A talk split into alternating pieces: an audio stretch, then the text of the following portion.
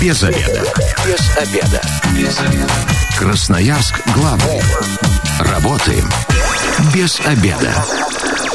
Здравствуйте. В прямом эфире программы «Без обеда». У микрофона я, Анастасия Петрусева. Но а прежде чем я расскажу, о чем мы сегодня будем беседовать и представить, да, представлю нашего гостя, я напомню, что партнер программы, прошу прощения, партнер программы «Без обеда» на этой неделе клиника современной офтальмологии «Берег». Итак, сегодня мы говорим о том, как справиться с аллергией. И у меня в гостях Ольга Ищенко, кандидат медицинских наук, доцент кафедры внутренних болезней и врач-аллерголог. Ольга с нами сегодня на удаленной связи. Ольга, добрый день. Добрый день, Анастасия. Добрый день, уважаемые слушатели.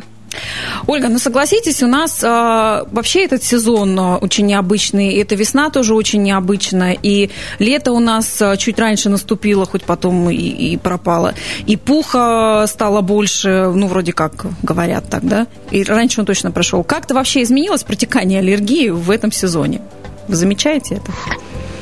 Ну, конечно, изменилось. Обычно наши, у наших пациентов симптомы весенней аллергии появляются в мае, начале июня, а сейчас они поимели счастье все их увидеть с конца апреля уже. И, соответственно, все симптомы более ранние, а за счет того, что было очень сухо и ветрено, симптомы очень бурные. А то, что большая часть людей, предполагалось, сидит дома, может быть, как-то они и обошли эту аллергию? Или все равно ну, их коснулось? Я думаю, нет, это коснулось всех, потому что, к сожалению, большая часть не сидит дома. Поэтому коснулось это всех. Это, во-первых. Во-вторых, все равно, когда на улице жарко, народу... И у нас же очень долго было отопление, поэтому народ волей-неволей вынужден был открывать окно, чтобы хоть как-то получить доступ к свежему воздуху а вся пыльца ветром залетала в квартиру запросто. Угу. Ольга, вот еще любопытно, а то, что у нас у всех сейчас введен масочный режим, и, ну, как правило, большую часть мы там где-то в открытых или в помещениях носим маски, это как-то тоже нас предостерегает вот от этой пыльцы, от пуха, или все равно, если у тебя на них аллергия, ты хапнешь своего, и, и она у тебя случится? Но дело в том, что когда мы в помещениях, пыльцы там нет, да? Угу.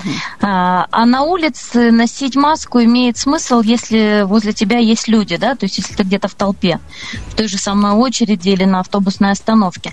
Если же вблизи ближайших там пяти метров возле тебя никого нет, то в маске на улице смысла нет никакого. Угу. Поэтому, соответственно, эта маска защищает нас от пыльцы только тогда, когда рядом люди и когда ты стоишь в этой маске. Угу. Плюс э, объектом для как бы не объектом, а точкой приложения для пыльцы является слизистая не только носа и полости рта, но и слизистая оболочка глаз. Угу. Поэтому конъюнктивиты тоже имеют место, да. Ну и плюс еще момент такой, я не знаю, обратили вы внимание или нет, как у нас носят маски, да. Единицы одевают ее так, как нужно, а в большинстве своем маска одета в лучшем случае на подбородке mm. либо нос торчит из нее, соответственно, всей пыльце доступ открыт абсолютно спокойно. Но у нас, кстати, тут был э, спор с коллегами, что как раз если ты носишь маску и закрываешь рот, этого уже достаточно. Нос можно не закрывать. Вот вы сейчас подтверждаете нет. это или нет? Нет, нет, нет, нет, абсолютно нет. Закрыты должны быть и рот, и нос, э, и причем маска должна плотно прилегать к лицу. Ну, как мы выяснили, еще и желательно глаза закрывать, если вы аллергик. Но, это Но уже... если аллергик, то да, целесообразно закрывать глаза, либо очки есть защитные, либо носить, э, скажем так, такие средства защиты, как для носа, по крайней мере, можно использовать назальные фильтры, они mm-hmm. очень широко используются нами, особенно когда речь идет о беременных женщинах, которым мы не можем назначить антигистаминные препараты, да, то есть те люди, которым противопоказан прием антигистаминных препаратов, они могут использовать назальные фильтры, и это спасение для них, по сути. Слушайте, любопытно. Маленькие, тоненькие штучки, которые вставляются в нос, их фактически не видно снаружи. А, видно только маленькую проволочку, прозрачную леску, но, скажем так, это не принципиально и не критично, на мой взгляд. Зато вы избавлены от симптомов Угу. Это очень удобно. Продаются они в аптеках исключительно. Вот до чего должна технология. Я напомню нашим слушателям телефон прямого эфира 219 11 10. Сегодня мы говорим о том, как справиться с аллергией. У вас будет а, прекрасная возможность задать а, вопрос а, доктору, врачу-аллергологу и получить на него ответ. Ольга, но вот все-таки тополинный пух который сейчас в очень больших объемах, дождик чуть-чуть его как-то так подсбил, но все равно его очень много. Это прям зло для аллергиков или не так сильно? Нет, тополиный пух сам по себе вообще не зло. Кроме раздражающего действия, ничего другого что пыльца тополя очень крупная. А для аллергии важно, чтобы э, пыльца была мелкой. Но тополиный пух переносит на себе пыльцу трав, дерев, луговых трав, деревьев. И, соответственно, вот с этим пухом, который к нам залетает в нос, э, попадает к нам пыльца трав и деревьев, от которой и является аллергеном. А тополиный пух сам по себе, он просто роль транспорта, скажем так, выполняет. Ну и плюс раздражающее действие оказывает. Угу. А сам по себе не аллерген. Тогда получается, если мы через пух что-то ловим, и сложно понять, на что у нас аллергия, что там на этом пухе было. Ну, трава, скорее всего, которая сейчас очень бурно и пышно цветет везде. Обратите внимание, как ее много, какое красивое у нас сейчас время года идет. Ольга, но все-таки если а, как э, меру профилактики для людей, которые знают, что они страдают аллергией, и они вынуждены гулять где-то, входить, где много пуха, что нужно делать? Ну, надевать маску, вставлять эти фильтры, надевать очки, то есть прям экипировка по полной программе. Ну, кроме этого уже существует медикаментозная профилактика. Угу. А, то есть э, за две недели до предполагаемого начала периода цветения, да, то есть если вы знаете, ну, правда, в этом году все сроки сдвинулись, да, то есть, соответственно, с учетом вот этих поправок, да, а обычно за две недели до начала предполагаемого периода цветения что мы делаем? Мы начинаем, э, рекомендуем пациентам принимать антигистаминные препараты в таблеточках, угу. в нос использовать э, гормональные спреи, и в глаза есть капли кромогликат натрия, которые также снимают, э, облегчают глазные симптомы. Плюс часть назальных спреев также, кроме того, что снимает назальные симптомы, снимает еще и спрей, э, симптомы конъюнктивита. Угу. Вот. Я сейчас ну, хочу поправить, и... что а, обязательно нужны к этим рекомендациям имеются противопоказания, нужны а, консультации у специалистов. Естественно, естественно. То есть это не так, что вы пришли в аптеку и себе купили любой препарат, какой захотели. Потому что часть антигистаминных препаратов, допустим, противопоказана пациентам с кардиальной патологией. Угу. Особенно вот те препараты старого поколения, типа супрастина, тавигила, которые почему-то очень любят а, участковые терапевты или скорая помощь за, за их немедленный эффект. Угу. А вот в качестве плановой базисной терапии они не, не положены, потому что они вызывают сонливость, они снижают реактивность нашу. И нельзя их э, принимать, если ты водишь автомобиль, допустим, или вынужден работать на каком-то производстве, где требуется точность и координация движений. Вот так получается, Поэтому, конечно, приняв супрастин, есть и такие риски. Да, да, особенно при длительном его приеме, поэтому следует э, все таблетки, все лекарства согласовывать, конечно же, с, с врачом-специалистом, хотя бы удаленно, потому что часть удлиняет интервал кутену, это обывателю ни о чем не скажет, но, в общем, вызывает изменения на кардиограмме. Поэтому часть препаратов можно пациентам, допустим, у которых есть патология печени, другим нельзя. Какие-то препараты, наоборот, нельзя при патологии почек, и об этом тоже нужно помнить. А специалист-аллерголог, он знает особенности каждого антигистаминного препарата и, соответственно, подберет вам тот препарат, который подходит естественно, именно вам с учетом вашего возраста, пола и лекарствен... ну, лекарственной аллергии, ну и, соответственно, каких-то сопутствующих заболеваний. Вот так, столько нюансов получается, и не все антигистаминные препараты одинаково будут подходить вам. 219 11 да. 10, телефон прямого эфира. Сегодня говорим о том, как справиться с аллергией. А, у меня в гостях сегодня Ольга Ищенко, врач-аллерголог, а, кандидат медицинских наук и доцент кафедры внутренних болезней. И Ольга нам рассказывает, как, как правильно бороться с аллергией, если можно так сказать, что с ней бороться вообще можно. Ее вообще можно победить, Ольга? Это борьба или Но... так поддержание? Ну, скажем так, есть определенные методы борьбы, которые влияют именно на патогенез заболевания, да, то есть патогенез это его, скажем так, то, то, как оно развивается, и если затормозить его в начале развития, то можно его победить, да.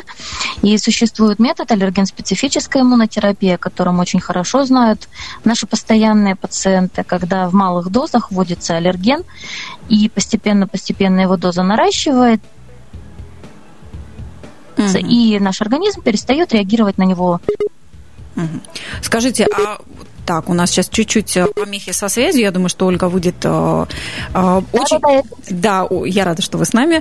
Ольга, скажите, а можно так использовать в бытовых, да, допустим, как вот говорят, детям постепенно прививать аллерген? Помаленьку давать апельсин или какие-то шоколадки, чтобы так, как иммунитет прививать? Ну, аллергия может развиться, честно говоря, и от капли.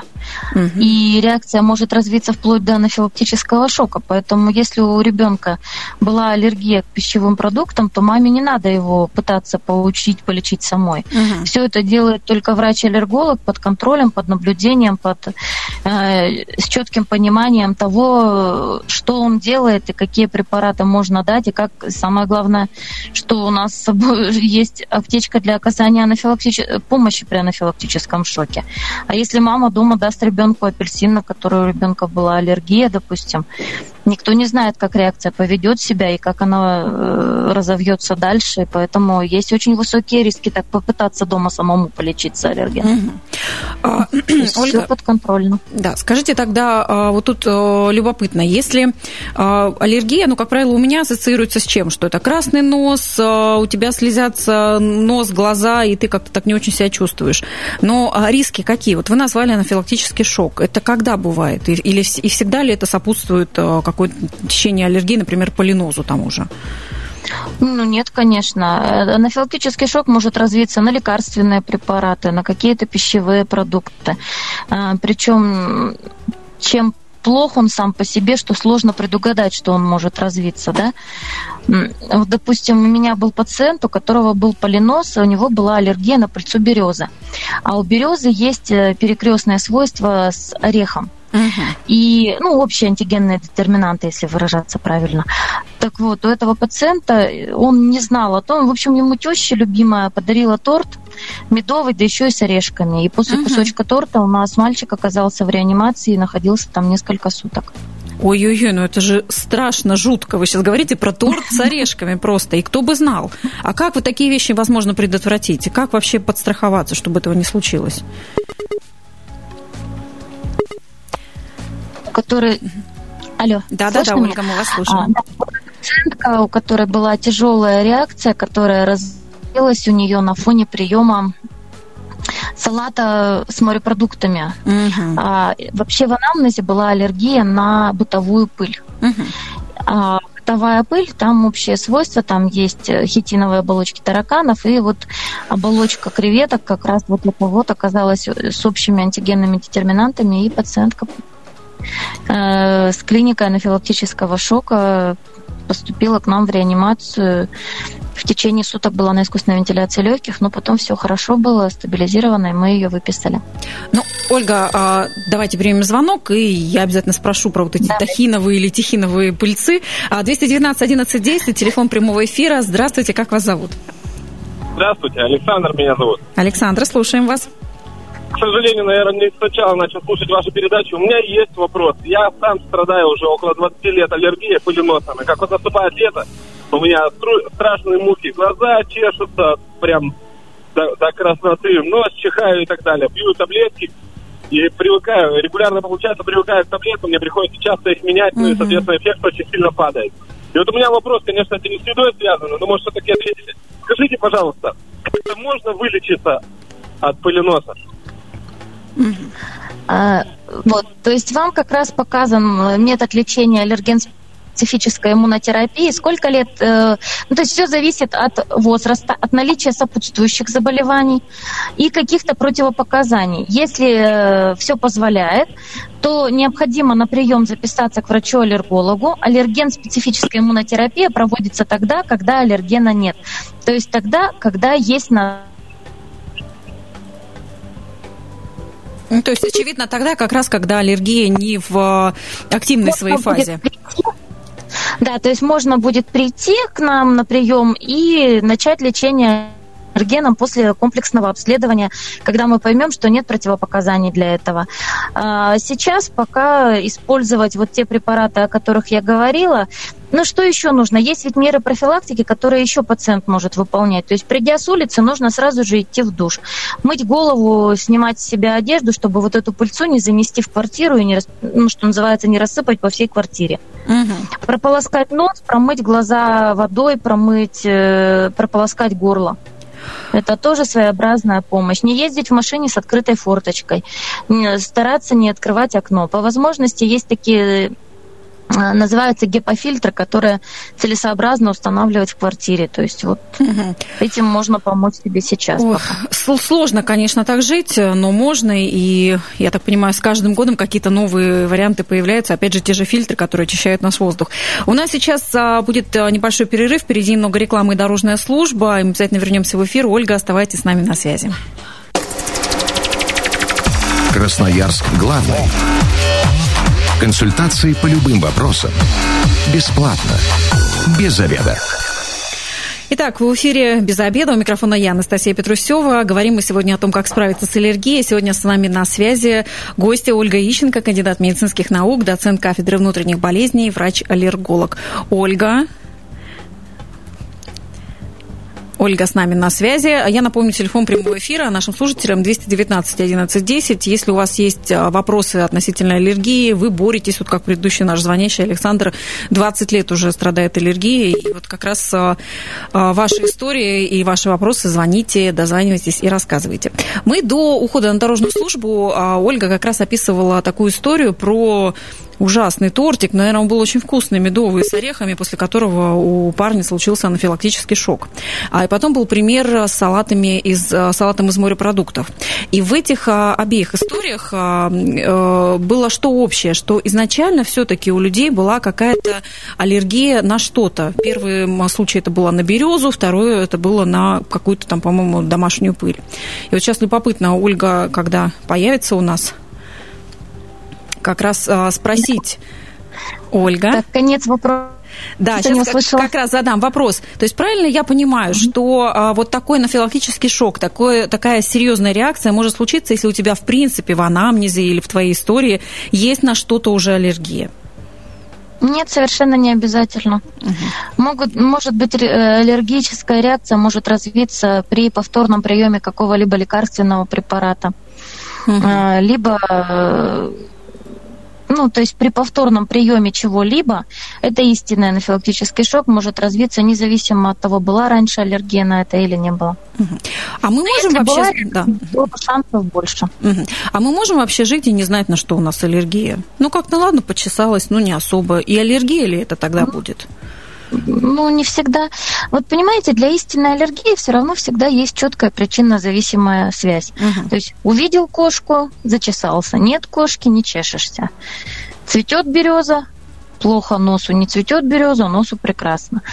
А бывают, к сожалению, такие заболевания довольно серьезные, которые приносят скажем так, ухудшают качество жизни наших пациентов, такие как хроническая крапивница, например, когда у пациента высыпание фактически круглогодично бывает, но при этом при всем скажем так, нет связи ни с временем года, ни с временем суток, ни с приемом лекарственных препаратов. Просто есть вот эти вот высыпания, которые скажем так, портят жизнь пациенту, и очень часто мы не находим причины э, никакой, то есть и никакой связи с аллергией нет. То есть называется идиопатическая крапивница, которая внешне, скажем так, соответствует описаниям аллергии, но не является аллергической. Может быть, тогда все от нервов? Ну, на что-то же должна быть реакция. Не обязательно. Это может быть просто какой-то сбой в иммунной системе. Это может быть э, крапивница может являться одним из симптомов любого хронического заболевания, любой инфекции. Поэтому Ольга, а вот э, любопытно по поводу пищевой аллергии. Допустим, если человек не страдает аллергией на пыльцу, на, ну, то есть не считает себя аллергиком. Ну, вот, например, сегодня у нас в новостях мы сообщили о том, что началась э, продажа нашей местной клубники. Продают ее только ведрами. Uh-huh. И вот на радостях человек, наскучавшийся, сейчас э, съест это ведро. И вполне возможно, что у него случится аллергия. Он может считать себя уже аллергиком или это просто от того, что переел? Ну, аллергия вообще, если вот говорить об истинной аллергии, у нее нет дозозависимого эффекта. Угу. То есть там можно, что называется, и от капли получить кучу симптомов, да. А вот есть момент, который называется гистаминолиберация, то есть когда есть именно дозозависимый эффект, э, токсический эффект, скажем так, съел одну апельсину, нет реакции, съел килограмм апельсинов, есть реакция. Вот это как раз э, не истинная аллергия, а это момент идет в том, что эти продукты способны потенцировать э, выброс гистамина, это медиатор воспаления, который уже потом несет на себе, скажем так, его выброс несет на себе клинику, а именно появление высыпаний на коже, кожного зуда, иногда каких-то там других моментов в виде там отека лица или еще чего-то. Угу. Соблюдайте То меру. есть это не истинная, да, это не истинная аллергия будет уже тогда в данной ситуации. Итак, телефон прямого эфира 219 11 10. Здравствуйте, как вас зовут? Здравствуйте, меня Алексей зовут, аллергик. Угу. У меня интересная достаточно аллергия, фотодерматоз. Угу. Ну, летом это как бы понятно, она, ну, когда солнце попадает там в волдыри, кожа краснеет, ну, воспаляется, крапивница. И вот самое интересное, у меня вот зимой случилось, а вот рецидив его очень сильный. То есть те места, которые летом загорели, где кожа загорелая была, сильная крапивница, зуд, и вот из-за чего это могло быть? Ведь солнца-то не было, то есть всегда в рукавах, то есть зимой вот. Из-за чего такое могло быть? Угу. Спасибо, Алексей, за а, вопрос. Это могло Спасибо большое за вопрос. Могло быть сочетание с, с приемом, допустим, каких-то лекарственных препаратов. А, в частности, например, антибиотики группы вторхинолонов могут вызвать усиление вот этих вот высыпаний. Это, во-первых. Во-вторых, на кожу э, ну, то есть крапивница, она может быть физического воздействия, да, в частности от солнечных лучей.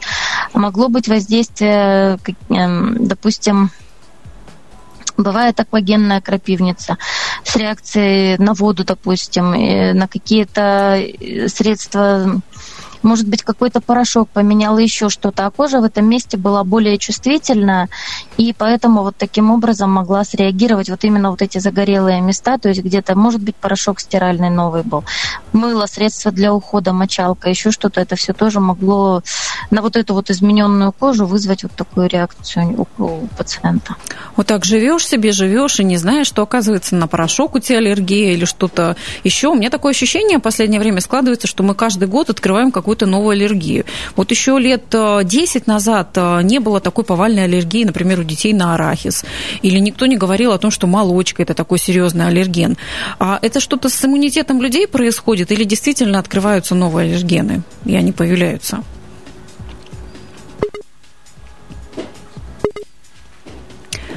Ольга, вы с Алло. нами? Да.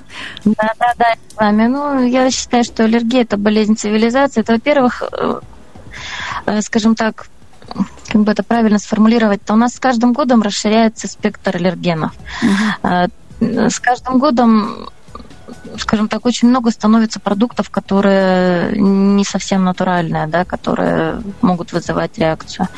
Плюс мы ездим где-то за границу, еще что-то, ну, плюс к нам привозят какие-то экзотические фрукты, да, э, Э, то есть вот то, к чему у нас ферменты годами вырабатывались да, в нашей Сибири, а, привозят фрукты, еще что-то, то, чего у нас не было, и, соответственно, вот эти экзотические фрукты очень часто развиваются реакции, потому что у нас, в принципе, нет ферментов, которые бы способны были на них подействовать. Ну, то есть реакций может быть много.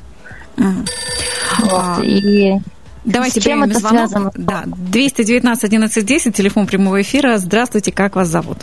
Да, здравствуйте, меня Тамара зовут. У меня два вопросика, касающиеся аллергии. Mm-hmm. Вот конкретная ситуация. Взрослый сын у меня, 20 лет. Раньше у нас жил кот, никакой аллергии у сына не было. Кот потерялся, завели кошку, такую же, нисколько не более пушистую, даже вот породы той же самой жуткая аллергия, уливает здесь соплями и слезами спасается таблетками. А вопросика у меня два. Во-первых, сам сын считает, что организм нужно тренировать периодически, угу. позволяет себе 2-3 дня не пить препараты, пусть организм борется. Ну, как-то вот вопрос такой, может ли это вдруг случиться анафилактический там шок или еще что-то. А второй вопрос вот какой. Попал он однажды на прием к такому специалисту, как кинезиолог. И он сказал, что аллергическая реакция, это, например, может быть связана вообще не с тем, что кошка, а с тем, что животное серого цвета. Что это когда-то был какой-то вот инцидент, там, ну, испуг какой-то или еще что-то, и организм вот на серого, на серое животное, неважно, кошка, собака или волк это будет, да, будет реагировать так. Вот это имеет право на существование такая теория или нет? Что аллерголог скажет? Очень любопытно. Тамара, спасибо большое за ваши два вопроса. Ольга, что вы думаете? Так, ну, на первый вопрос. Э, если у него есть реакция на кошку, то кошку вам необходимо убрать. Потому что рано или поздно его аллергический ринит при постоянном контакте с аллергеном может сформироваться и перерасти в бронхиальную астму. То есть там, не, скорее всего, не будет немедленной реакции в виде анафилактического шока, а вот бронхиальную астму сформировать он может. При постоянном контакте с аллергеном вот это постоянное персистирующее воспаление до добра не доведет. А почему не было раньше реакции на кошку? Потому что, видимо, ну, кошка была все равно другая. То есть э, есть у меня несколько пациентов, допустим, одна пациентка, у нее аллергия только на одну конкретную кошку ее соседки. На всех остальных она не реагирует. Но это на самом деле так бывает, потому что мы не можем четко сказать, на какую э, из составляющих этой кошки у него развивается реакция. И дело не в том, что шерсть или не шерсть, наоборот, э, у лысых кошек которые считаются якобы гипоаллергенными, угу. у которых нет шерсти, они на самом деле больше аллерген, потому что основной аллерген это не шерсть, а это перхоть и слюна. И, соответственно, с э, лысой кошки перхоть и слюна летит гораздо чаще и больше. Угу. Поэтому, Ольга, а вот все-таки, да, прежде чем принять следующий а звонок, а... любопытно мне по поводу цвета кошки и вердикта да, кинезиолога. Вот насчет, вот насчет кинезиотерапии я ничего сказать не могу, ни за, ни против, а, потому что, скажем так, объяснением традиционной медицины кинезиотерапия не поддается. Угу. Поэтому мне сложно объяснить, на чем она работает, но какие-то эффекты от ее применения я видела вот в плане, там, допустим, люди обращаются, когда с патологией какой-то опорно-двигательного аппарата. А вот касаемо аллергологии не сталкивалась. Угу чтобы была какая-то вот такая реакция. Ну, маловероятно, что вот э, что э, если что это именно реакция на серую кошку или там на белую кошку, я думаю, от цвета маловероятна связь. Есть реакция, есть аллерген, Слушайте, ну хорошо хоть сказали, вот. что реакция, Еще... что виновата не мама да. или папа, как это обычно тоже специалисты могут сказать, а кошки как-то все-таки кому-то да. подарить легче. Потом, смотрите, если еще сейчас делают анализ крови, когда можно определить, есть у тебя аллергия на кошку или нет. А, анализ делается методом иммунокап, и э, забирается кровь и определяются специфические иммуноглобулины Е конкретно у конкретного пациента угу. на какие-то конкретные вещи. То есть там можно исследовать на кошек, на собак, на птиц, на рыб, э, на травы, на деревья, на продукты какие-то. И, э, кроме этого, более детальный есть метод, когда определяется прям конкретно белки, на которые есть аллергия. Угу. Вот. Дело в том, что вот, допустим, почему вот у одних аллергия есть на яблоко, если он его съел с кожурой, у другого будет аллергия на яблоко, если он его, ну, не будет аллергии, если он съест без кожуры. У другого будет реакция на печеное яблоко, а у, у кто-то сможет э, есть печеные яблоки спокойно, а на такие иметь симптомы. Все мы разные, да, и аллергия у нас, видимо, индивидуальная. Ольга, давайте примем звонок. Да. 219 11 10. Здравствуйте, вы в эфире. Как вас зовут? Здравствуйте, Алексей. Да, Алексей. Я, как, как сказать правильно, бывший аллергик, так скажем. У меня mm. была аллергия на холод, то есть э, отеки квинки. И, ну, на холод, холод, правильно? Да, да, да, mm-hmm. на холод. Это было в школьные годы, и я отбежал в больницу в Красноярске, и мне, в общем, она так скажем, ну, может, притупилась, может, э, не притупилась, но ее, она исчезла. Но вот у меня, вот, собственно, в этом вопрос. Она может вообще вернуться, вообще, эта аллергия, или все-таки я ее победил? Угу. Спасибо, Алексей. Слушайте, иметь аллергию на холод и жить в Сибири, ну, Ольга. Очень много таких ситуаций бывает, к сожалению. И у нас в школе, например, была учительница, которая вынуждена была выходить в зимнее время за час до занятий, потому что пока она шла до школы, у нее развивался отек лица, и потом пока в тепле присидела, она отогревалась. Это связано немножечко с другими механизмами. Вот такие виды аллергии к счастью, могут уходить. Это связано там с выработкой также медиаторов воспаления, с криоглобулинами, и э, с большой вероятностью она к вам больше не вернется. Ольга, у меня есть еще один завершающий вопрос, и он, знаете, из разряда простонародных, но очень э, любопытно мне вам про это спросить. Я знаю несколько примеров людей, которые страдали очень долгое время аллергией, но потом съездили, вот в народе называются такие учреждения кишкомойками, там, где у тебя полностью происходит очищение uh-huh. организма, неделю там ты ничего не ешь, и потом волшебным образом от них аллергия уходила. Вот есть прямая связь зашлакованности организма, а, загрязненности его и аллергии? Ну, скажем так, не столько зашлакованности, сколько когда у нас э, не работает путем печень, когда пациент принимает какие-то там, я не знаю, газировки, сверху запивает это каким-нибудь кусочком, заедает кусочком сала и еще чем-нибудь, у него просто плохо начинает работать печень. Неработающая печень поджелудочная, недостаточность ферментов и, соответственно, недостаток ферментов, которые будут нейтрализовать любые патогены и, соответственно, могут появляться симптомы. Но вот так, чтобы после ряда очистительных клизм вдруг напрочь ушла аллергия, я... Угу. Итак, а, Ольга, спасибо вам большое. Ольга с нами была на связи Вайбер, поэтому у нас а, были небольшие неполадки. Ольга, сейчас вы с нами? Хочу вас... Да, да, да, да, да по, с нами. Мне да, хочу вас поблагодарить за, да, за очень интересный эфир. Сегодня, правда, было очень много полезного. Напомню, что в гостях у нас была Ольга Ищенко, кандидат медицинских наук, доцент кафедры внутренних болезней и врач-аллерголог. И вместе с Ольгой и вместе с вами, дорогие слушатели, мы разбирались о том, как а, справиться с аллергией.